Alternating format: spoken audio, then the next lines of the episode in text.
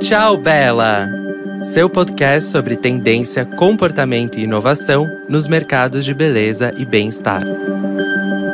Isa, você sabia que o cajal foi inventado para prevenir que a areia entrasse nos olhos de quem vivia no deserto? Pois é, eu aprendi isso com uma prima que morou no Marrocos. E eu adoro essas histórias porque é muito interessante descobrir o que, que tem por trás de algo que parece puramente estético, né?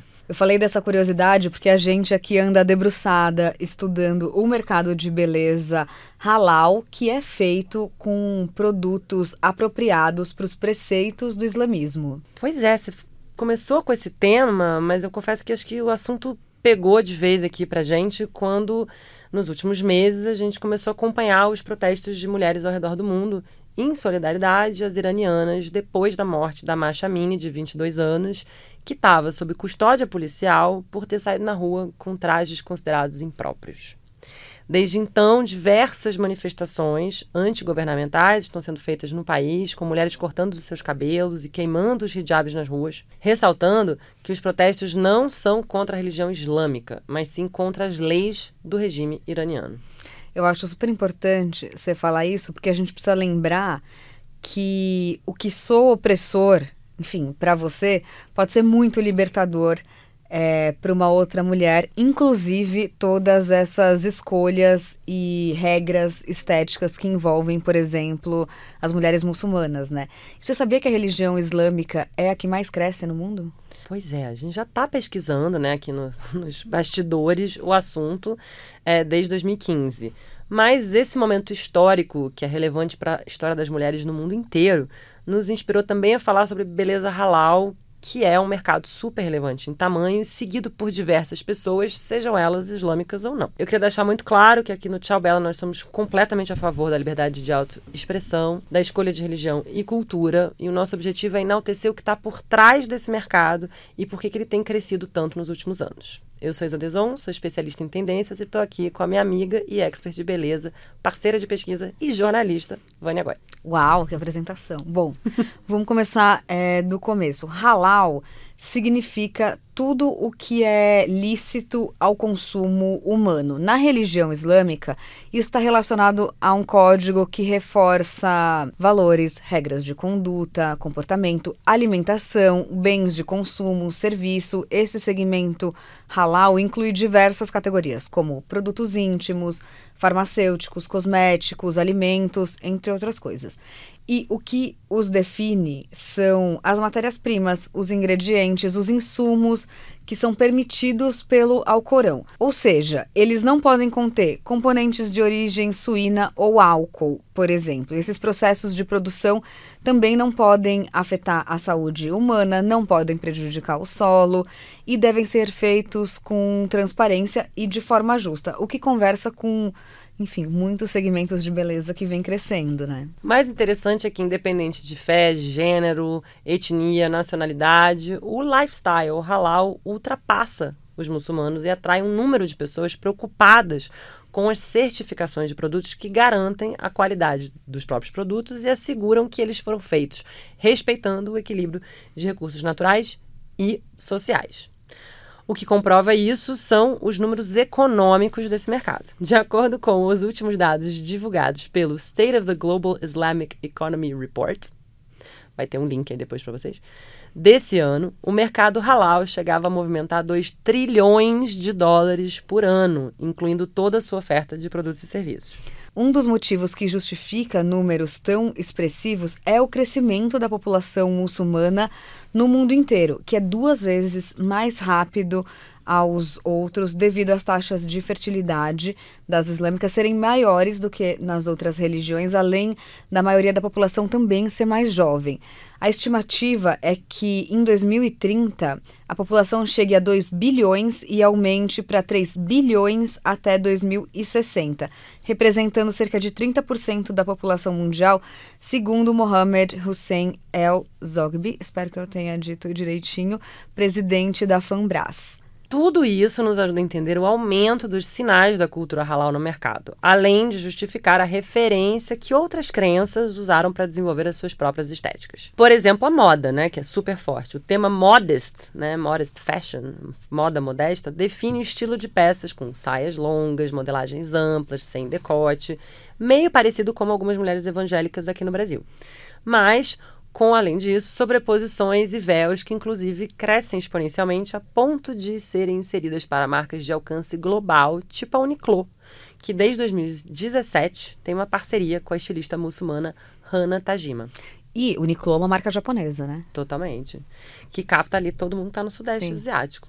E o que começou, né, com uma pequena cápsula que tinha uns hijabs, umas túnicas, transformou-se numa coleção anual de roupas e acessórios. Acho que vale falar também que a Nike desenhou uma coleção completa de roupas esportivas que respeitam os costumes das mulheres islâmicas, inclusive um hijab que deve ser dry fit e tudo. Total.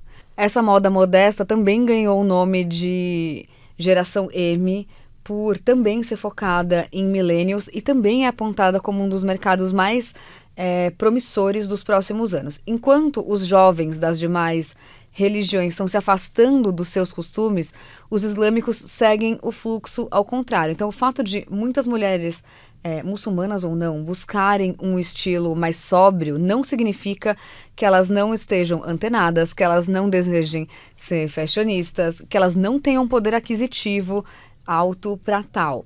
Vocês terem uma ideia, a moda para esse nicho movimenta cerca de 170 bilhões de dólares por ano nos Estados Unidos.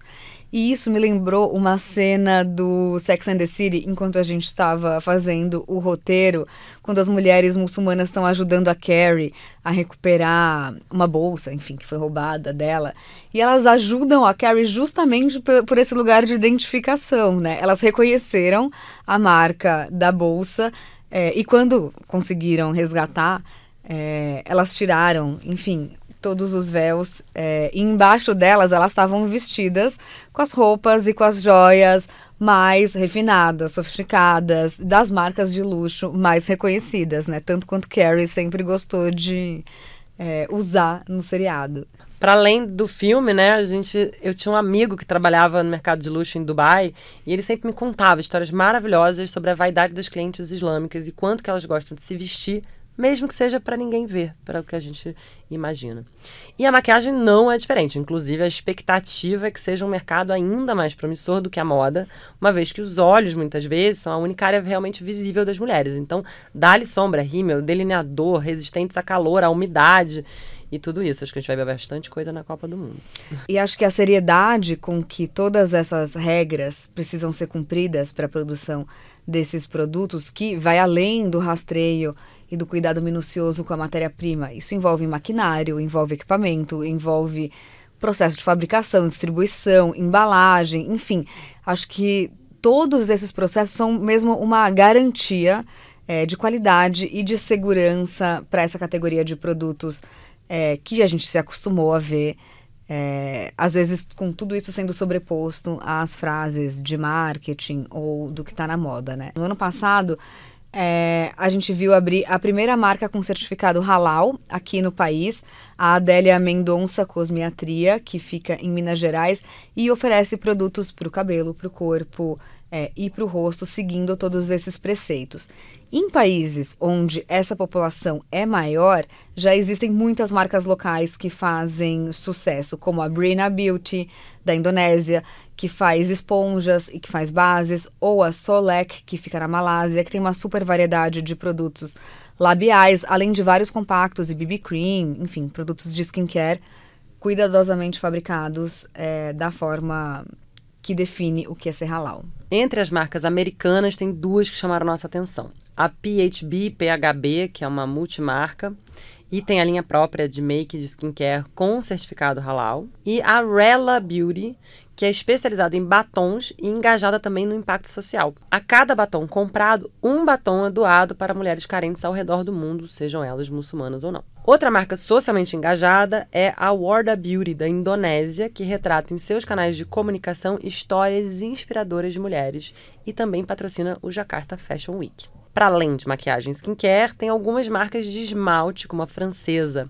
Zahara, que é de alta performance e já expandiu sua grade de produtos com itens essenciais de maquiagem colorida, como batons e sombras. Tem também a inglesa, que chama Sunamask, que está no mercado desde 2009 e continua sendo uma das poucas halal focadas em fragrância mesmo. Já deu para entender que esse é um mercado gigante e que só tende a crescer nos próximos anos. Algumas marcas globais já estão ligadas nisso e conseguiram lançar alguns dos seus produtos com o selo halal. É o caso de Estée Lauder, Shiseido e até Colgate. E se a gente está falando de um nicho de beleza que fala com uma geração, inclusive millennials, que estão nas redes sociais, a gente não pode deixar de mencionar uma parte relevante é, que ajuda ainda mais a escalonar esses conceitos e tendências, as influenciadoras que são chamadas de hijab blogger. Aqui no Brasil, a gente tem nomes muito relevantes que ajudam a desmistificar e educar todo mundo sobre o assunto. Uma delas é a Karima Orra, que é educadora, que é palestrante, que tem uma linha de brinquedos educativos. E ela é super fashionista para quebrar com essa ideia de que modest fashion é sem graça, não tem nada a ver com isso. A Maggie Halat é outra que eu já tive a oportunidade de entrevistar, adoro acompanhar o conteúdo dela. Ela é uma adepta dessa moda modesta, é, ela tem uma marca que leva o nome dela e ela é super das belezas. Ela faz maquiagens maravilhosas, rainha do esfumado, usa batonzão é, e faz publicidade, inclusive, para marcas de cabelo, o que eu acho genial. É, inclusive dando insights para marcas que nem todo mundo precisa ficar batendo um longo cabelo brilhante, liso nos comerciais, né? Maravilhosa. Uma segunda fase daquilo que a L'Oréal tinha começado a fazer, né? Para quem ainda duvida do potencial da indústria halal de beleza, olha só as estimativas desse mercado. O Future Insight Market afirma que a taxa de crescimento será de 11,6% entre 2021 e 2031. A Grand Review Research, em 2019, fez uma previsão de que o mercado vai atingir mais de 52 bilhões de dólares até 2025. E, em 10 anos, deve chegar a 80 bilhões. Por enquanto, o Sudeste Asiático é o que domina o mercado, mas os dados podem mudar à medida que o fornecimento ético está é, tá se tornando uma norma né, para ingredientes naturais na indústria cosmética e a população não muçulmana passa a confiar na certificação halal que garante transparência, segurança e higiene. E, como a gente vê, esse mercado de clean beauty, que está super conectado com processo de produção, procedência dos ingredientes, limpeza, né, traduzindo é, mais grosseiramente, das formulações, tem tudo a ver com como as marcas produzem produtos halal. Então é natural que também haja uma sinergia entre quem está olhando para produtos clean e para essas marcas que no fim podem até ocupar mesmo a prateleira é, em lugares que não sejam nichados e dedicados exclusivamente a essas consumidoras, né? Esse tema acho que nos trouxe uma esperança é, de que através é, do mercado e dos produtos halal, os ataques à islamofobia diminuam, né? Alguns países têm adotado medidas culturais para educar a população sobre a cultura islã, como fez a França é, no ano passado. Os ministros da Educação e da Cultura franceses fizeram um anúncio em novembro de 2021 da abertura simultânea de 18 exposições dedicadas à arte islâmica para mostrar a relevância que ela tem, inclusive, na cultura dita tradicional francesa, né? É isso, né, gente? Quanto mais representatividade, mais fluida a aceitação daquilo que parece ser desconhecido para a gente, né? Espero que esse episódio tenha despertado insights por aí. A gente sempre deixa todas as marcas e todas as menções a quem a gente fala aqui no episódio nos nossos posts no Instagram, no Spotify. Então, se você ficou curioso para ver a carinha dessas marcas, acho que vale muito a pena navegar é, pelos perfis, porque eles têm fotos maravilhosas e maquiagens muito inspiradoras. A gente gravou esse episódio aqui nos estúdios do Iguatemi, nosso grande apoiador com pesquisa da Larissa Nara e do Felipe Stoffa. Quero também agradecer Manu Aquino, que cuida das notícias da semana do Belezinha e é super engajada em mapear como vai o mercado halal. O roteiro foi feito pela Katrina Carta Kovarik. A gente tem uma trilha sonora assinada pelo Alex Batista. A carinha de cada episódio é desenhada pela nossa diretora de arte, Anúbia Lima. A produção é da Agência Arara e da Space House. E fica aqui que semana que vem tem mais, certo? Peraí, mas não esquece de ativar as notificações do Spotify e seguir a gente no arroba tchaubela.podcast. A gente volta quinta que vem. Obrigada pela companhia. Até quinta. Tchau, Bela!